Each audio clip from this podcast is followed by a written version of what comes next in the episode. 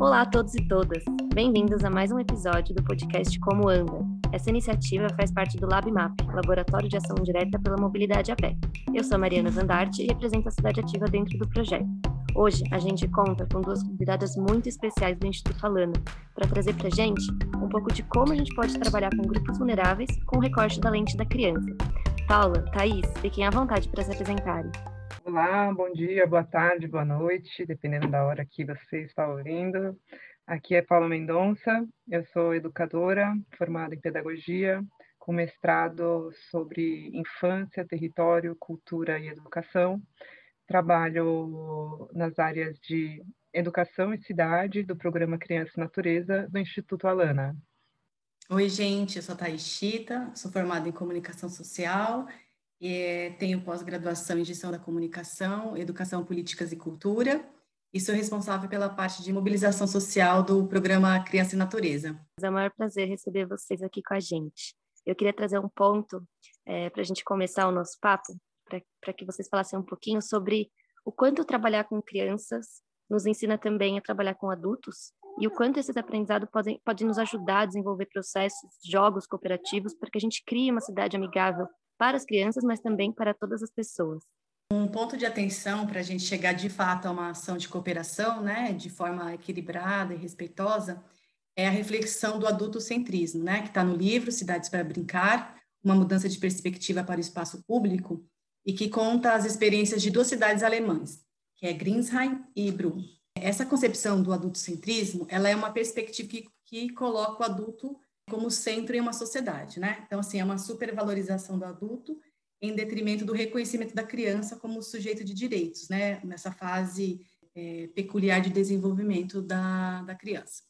E quais podem ser os resultados disso, né? São situações que, é, nas quais, assim, socialmente, a, as crianças tenham, é, sejam menos reconhecidas, tenham menos direitos, né, e menos espaço que os adultos, né? São situações é, bem comuns que a gente é, encontra em várias áreas de, de de discussão, né? Uma discussão sobre planejamento da cidade. Porque normalmente como é que a gente age, né? Nós adultos, né? A gente considera a criança como um ser incompleto, né? Que está treinando para a vida adulta, né? Praticamente como se ela fosse uma ah, uma mini adulta, né? Que necessita desenvolver competências, formar sua personalidade social quando na verdade o que a gente, como que a gente deveria olhar para essa para essa infância, né? Como uma fase eh, de transição, né? É, para a gente é um vir a ser para uma vida adulta, né? E aí sim, nessa fase, né, desse vir a ser, essa situação de vir a ser, ela, para a gente é uma fase mesmo é, plena de sentidos e, e direitos, né?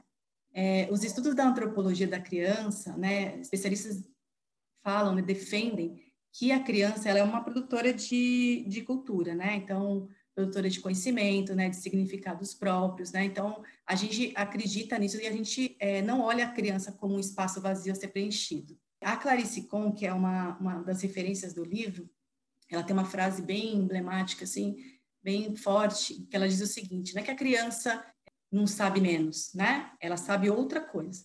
E então, quando a gente conseguir ultrapassar essa barreira, né, essa concepção, né, de que o adulto não deve estar no centro das discussões, né, sempre e sim compondo, né, ele é uma parte importante, mas é compondo com outros grupos, né, para a gente isso é uma barreira.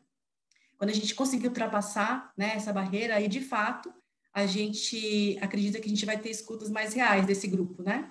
Então, e aí sim, situações de cooperação entre adultos e crianças, né? Para o planejamento de cidades mais amigáveis às crianças, por exemplo, né, para que, é, de fato, elas possam usufruir do espaço, né, dos territórios, né, do, do seu, do entorno da sua casa, dos bairros, né, em torno das suas escolas, aí com bastante autonomia e, e, e segurança, porque a gente acredita também que é, a cidade boa para a criança, ela é uma cidade boa para toda a população. Gostaria de é, acrescentar também é, essa questão né, da antropologia da criança, né, é, é, para a gente uma reflexão bastante importante, né, porque a gente entende que, que a criança ela é um sujeito de direito, né, então ela é parte uh, importante num planejamento urbano, ela é um sujeito de direito que possui é, necessidades e características peculiares nessa fase de desenvolvimento humano, ou seja, ela conhece o mundo através do brincar, então a, a cidade ser planejada para que ela possa ter espaços tanto de trânsito quanto de permanência que contemple essa necessidade de movimentação do corpo, do brincar da criança, é importante para que a gente possa exercer um olhar mais empático e em busca dessa alteridade, né, que é a criança, já que a, o planejamento urbano normalmente é elaborado por pessoas mais velhas, né? Então a gente entende que isso é uma ferramenta, né, que ensina o adulto a olhar o outro, seja o outro uma mulher que tem necessidades também de, de, de é, enfim, questões que devam ser contempladas no trânsito dela pela cidade, seja uma criança. E em Grisheim, é, que é essa cidade que a gente é, fez a tradução de um estudo que houve em Grisheim, que é uma cidade alemã, que foi uma cidade planejada como uma cidade para o brincar e a gente fez a tradução do livro que se, se, chama Cidades para Brincar e Sentar, do professor Meyer, que foi idealizador dessa ideia de uma cidade brincante, e que ele fez justamente isso, né? Fez um, um, uma etapa, um estudo de planejamento que incluiu essa escuta das crianças, que incluiu essa forma de ver e usar a cidade pelas crianças, e, e que depois ele desenvolveu é, no caminho onde essas crianças transitavam, nas ruas principais onde havia esse trânsito de crianças, seja por serem percursos que ligam escola, casa e equipamentos públicos principais usados por elas, e incluiu acompanhantes de caminho, né, como ele falou, ou seja, pequenas intervenções lúdicas, que pode ser uma pedra, pode ser uma escultura ou alguns tipos de brinquedo no caminho para que a criança se sentisse mais atraída a ir para a rua, né? Só que o que, que aconteceu a partir dessa intervenção? ele começou a perceber que os idosos começaram a usar esses equipamentos e essas intervenções como uma forma de espaços de descanso no meio do percurso que eles iriam realizar, né? Então, acho que acaba sendo um exemplo super prático, né? Assim, de como que é, essa escuta, esse planejamento, esse olhar para a infância beneficiou os adultos, né? E como que é, a gente contemplando, né, outras camadas da nossa sociedade que não seja apenas uma cidade planejada para o trânsito de carros, para o fluxo dos negócios, é, e pensando mais nessas possibilidades de lazer, usufruto e permanência né, da criança na cidade acaba beneficiando também outras camadas da nossa sociedade. Muito legal a experiência que vocês trazem aqui. E, e, aí, quando vocês comentam, né, que isso é muito da gente trazer o olhar das crianças para esse desenvolvimento, assim, né, que isso ajuda no desenvolvimento delas, de não olhar a criança como um ser vazio, é, quais são as ferramentas que a gente pode usar né, para que de fato esse olhar seja contemplado no planejamento dos espaços públicos, como que a gente pode transformar esses espaços, né, também entendendo essas relações com, com o entorno e como essa participação das crianças se dá assim, nesses processos. É, um exemplo, é, assim, de como pensar essa cidade, quais as ferramentas que a gente pode usar, né? Eu acho que toda a visão de planejamento urbano pensado para as crianças, né, é, tem uma etapa importante que é um estudo sobre as áreas, o raio de ação onde essa criança circula, né? Então a gente pode pensar, né, que ela tem um raio de ação mais nuclear, que é a casa dela como ponto de referência e os caminhos que ela percorre no seu próprio bairro, e aí olhando numa camada maior, esse caminho que ela percorre dentro da cidade. Normalmente esses caminhos dentro da cidade são acompanhados por trânsito com, com, a, com algum familiar, né, ou cuidador, né, então ela vai para um médico que é mais distante, ou ela vai, enfim, na, fazer uma visita a um familiar que é mais distante, mas que a área de ocupação dela, central, é mais nuclear, é entre esse caminho entre a casa dela e alguns equipamentos públicos, provavelmente, se houver essa oferta, né, nesse, nesses espaços onde ela habita. E então, é, a partir desse olhar, né, no, novamente fazendo essa referência à Alemanha, e assim a gente pensa, nossa, a Alemanha é um lugar tão distante da gente, né, tão é uma realidade tão diferente, pode ser que não sirva para nós. Mas, pelos nossos estudos, a gente tem entendido que é, existe uma simplicidade nas ações, né, no, assim, quando a gente olha a criança, e que e a criança também, ele é esse ser que ele ele tem necessidades muito parecidas né, em ambos os lugares, né, tem questões universais que, que atravessam né, a infância, uma delas é o brincar, essa necessidade.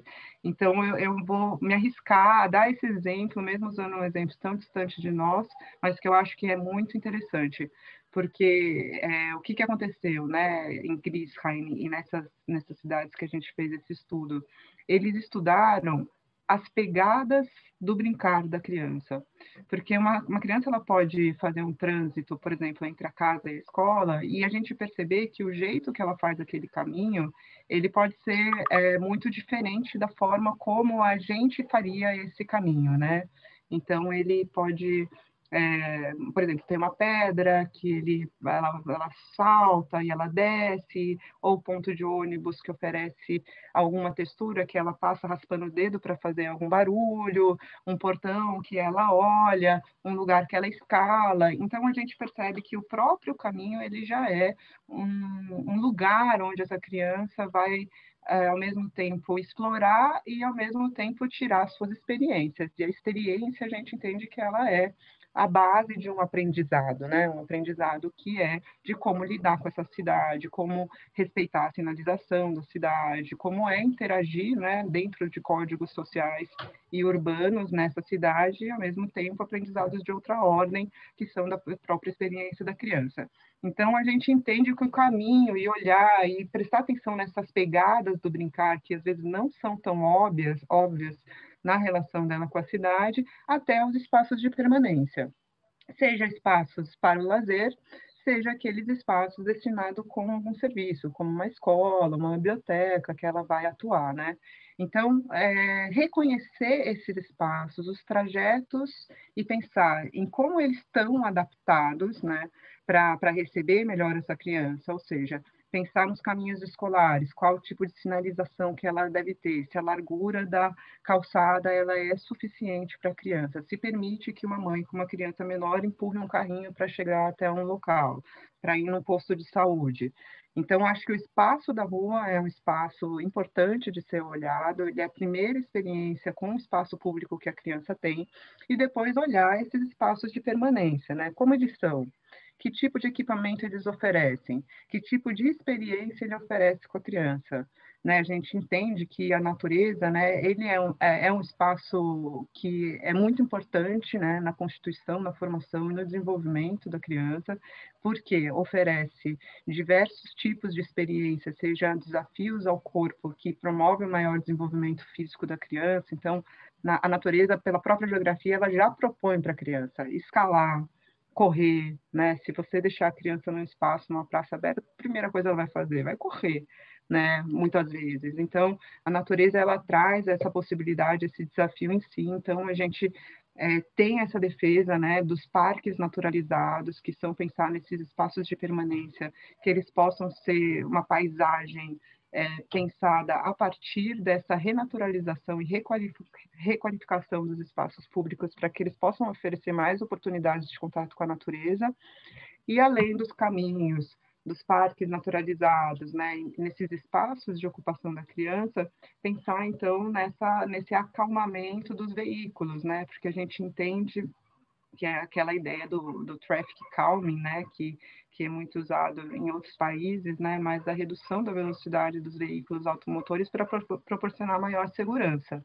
Né? A gente entende que essas é, são condições, né, pensar no, no trânsito, na, na, caminhabilidade, né, das calçadas para que sejam propícias para a criança, é, intervenções lúdicas que possam atrair mais a criança para a rua, espaços de permanência mais qualificados e com mais oportunidade dela ter essa relação com a natureza são muito importantes e assim como esse aspecto do trânsito. A gente entende que no nosso país, né, no Brasil, tem uma questão, uh, essa, essa barreira, né, muito antes da pandemia, né, da criança usufruir mais desses espaços públicos, são barreiras que são de diferentes ordens, né? É um problema sistêmico, seja por falta de tempo das famílias, seja por muita atividade das crianças, seja porque a gente foi tornando a vida da criança na cidade muito institucionalizada, ou seja, a criança só pode circular e ser recebida em instituições próprias para isso, né? Mas perdeu essa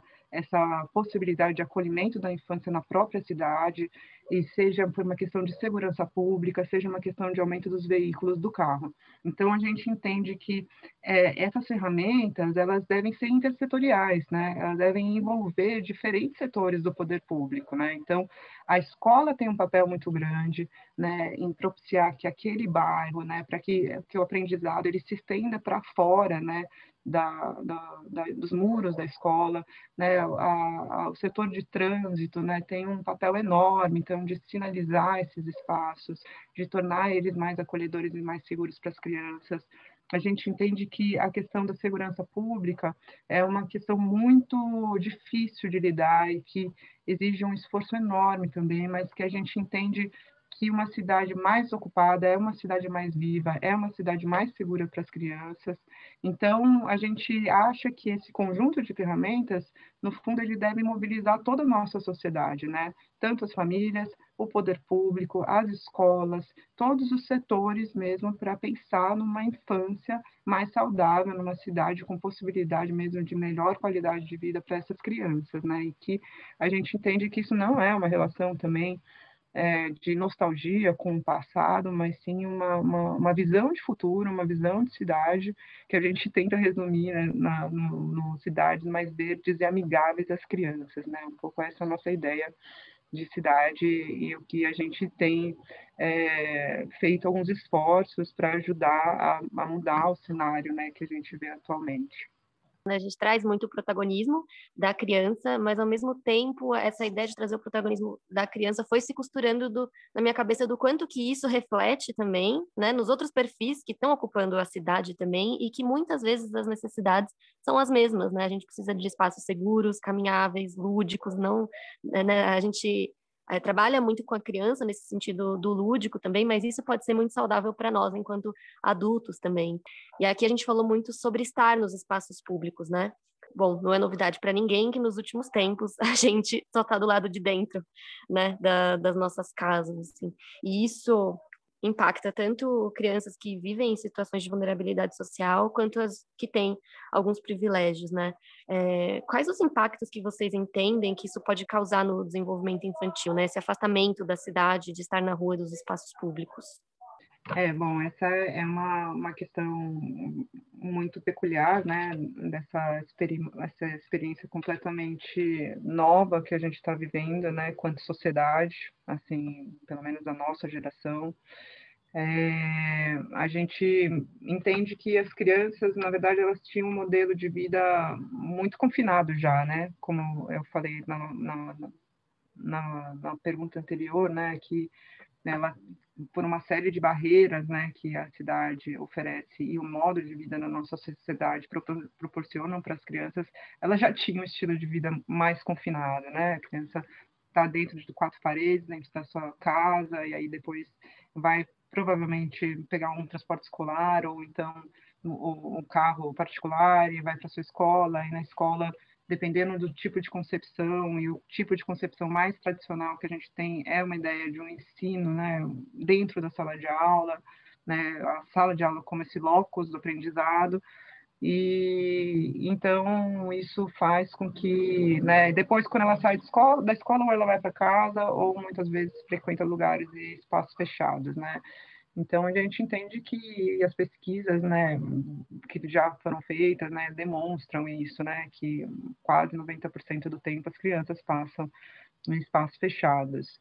E a gente entende que esse acesso à tecnologia, né, que foi é, multiplicado, assim, né, veio uma escala muito maior do que a gente já tinha. Agora a gente na pandemia, né, dentro da sala, dentro de casa, esse esse esse acesso à tecnologia eu acho que disparou e virou um fenômeno tanto para adultos para criança, né? Então essa virtualização da vida que a gente teve tanto na escola quanto no trabalho, então são ingredientes que é, formam um tipo de situação que a gente tem um sofrimento no corpo, né? Uma vida mais sedentária, né? Uma, um, uma ideia do lazer muito referenciada a essas tecnologias, então, a gente foi, assim, e as crianças já sofriam, né, como eu falei, de uma taxa de obesidade muito grande, né, entre três crianças, uma tem sobrepeso, né, então já é uma característica, um resultado desse estilo de vida e que agora na pandemia ele ficou mais, é, ficou mais acirrado, assim, né, aumentou. Então, é, a gente entende o programa que agora, assim, a gente quando houver né, maior segurança sanitária, é, os espaços públicos vão ter uma, um, uma importante contribuição na formação das crianças, né? A gente acha que são os espaços, por quê? São os espaços ao ar livre, e os espaços ao ar livre agora são mais seguros, eles evitam, é, eles diminuem muito o risco de contágio, né, do que dentro, né, de espaços fechados. Então, acho que se a gente é, pensar né, na promoção de saúde dessas crianças, né, na promoção de, de maior é, imunidade dessas crianças, agora o espaço ao ar livre, esses espaços mais naturais, podem ser verdadeiras fórmulas de promoção de saúde e lugares com certeza mais seguros porque diminui o contágio, né? A escuta ativa dos desejos das crianças parece ser imprescindível para a gente transformar espaços públicos, né, entender essas relações com o entorno.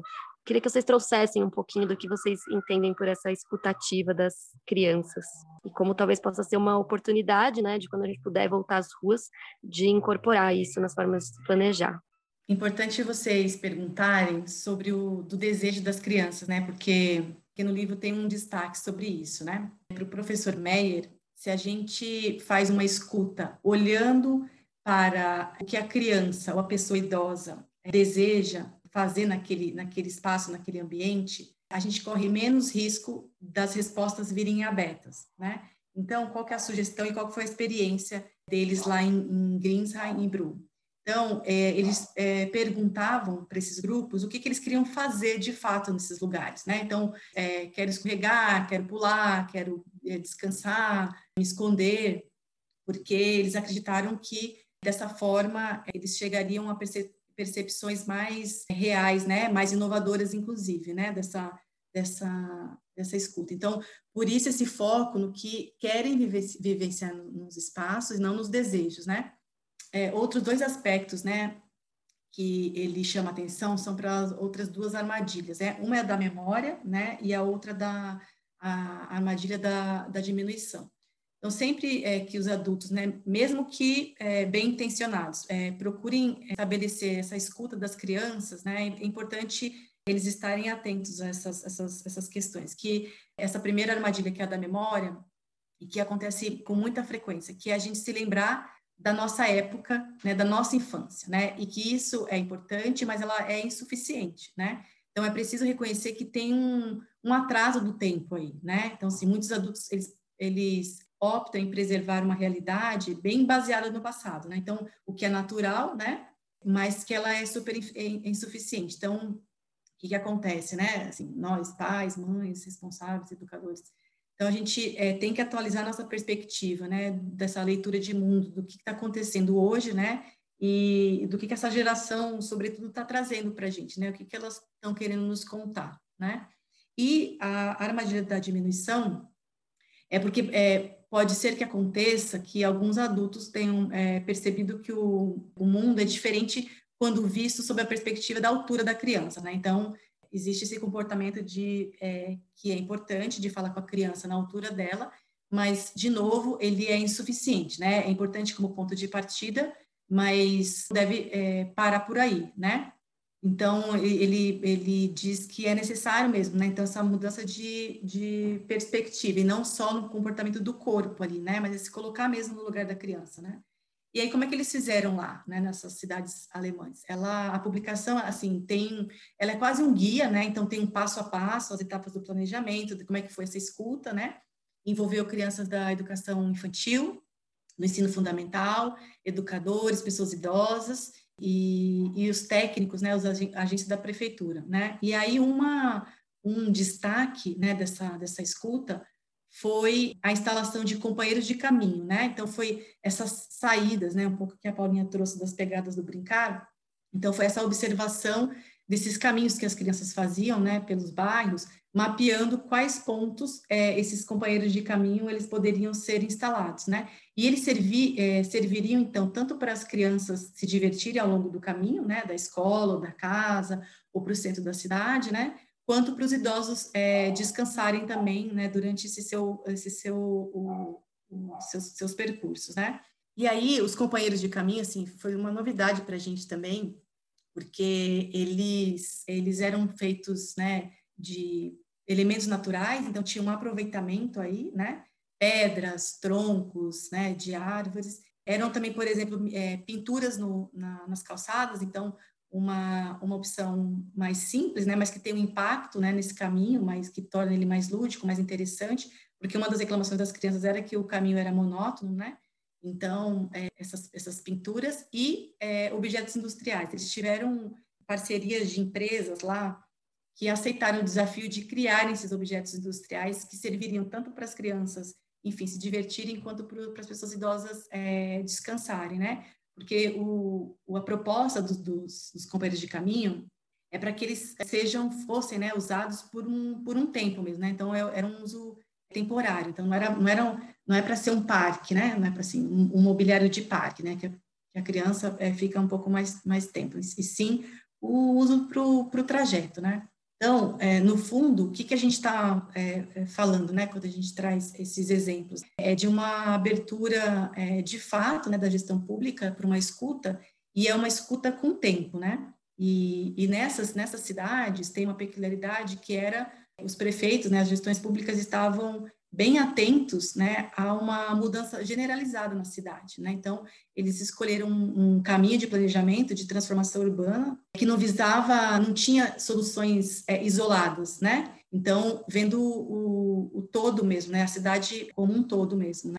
Como que vocês entendem que pode ser essa volta segura das crianças para viver a rua, os espaços públicos? Quais são as principais lacunas e oportunidades? Bom, eu acho que essa volta, né, é, tão esperada por todos nós, de voltar para os espaços públicos é, em um momento mais seguro, né, dependendo da, da situação epidemiológica de cada lugar.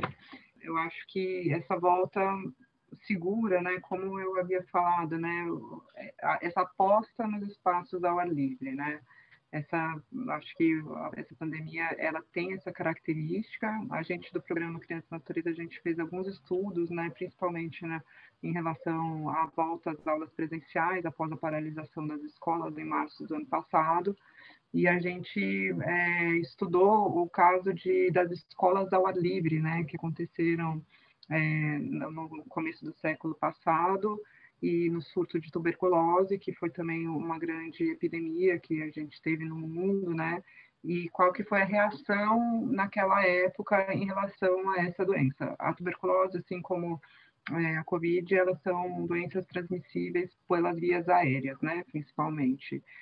Então, é, o recurso utilizado como uma medida sanitária é, naquele momento, né, no começo do século passado foi justamente fazer as escolas ao ar livre, que era aproveitar os espaços externos das escolas para poder fazer a sala de aula e fazer o ensino, né? Então, essa, essa referência histórica, ela voltou à tona na, nessa discussão agora da atual pandemia que a gente está vivendo, e a gente pôde observar que foi um recurso utilizado por outros países, né? Porque o Brasil, ele teve, de certa forma, essa vantagem, vamos dizer assim, no começo do ano passado, de a gente assistir o que foi feito nos países onde a pandemia começou primeiro, né? Então, a gente observou que alguns países como Dinamarca, Escócia, é, Índia, apostaram realmente nesse uso dos espaços ao ar livre para a retomada das aulas presenciais. Então, a partir disso, a gente fez até mesmo um documento e um guia de aprendizagem ao ar livre. A gente fez uma formação com a Secretaria de Educação de Jundiaí para que é, pudesse para a secretaria criar ferramentas de planejamento do uso desses espaços ao ar livre, seja dentro ou fora da escola, como sala de aula temporária. Então, a gente tem uma aposta muito grande nesses espaços ao ar livre, e a gente acha que a lacuna é justamente é, os lugares que não têm né, um equipamento, uma, uns lugar, lugares, espaços qualificados né, para esse uso, né, com uma urbanização e com é, um cuidado, uma manutenção para o aproveitamento das crianças, né? Então a gente acha que tem uma responsabilidade é, bastante grande do poder público, né, de poder promover a manutenção e a qualificação dessas áreas para que elas possam ser usufruídas pela, pela população, né, seja para aula, para sala de aula temporária ou então para o lazer. E a gente acha que é, ao mesmo tempo pode ser uma oportunidade né, do poder público olhar esses espaços e investir nesses espaços como porque a gente entende que essa pandemia, né, a gente não sabe quando ela começou, mas a gente não sabe quando ela vai acabar.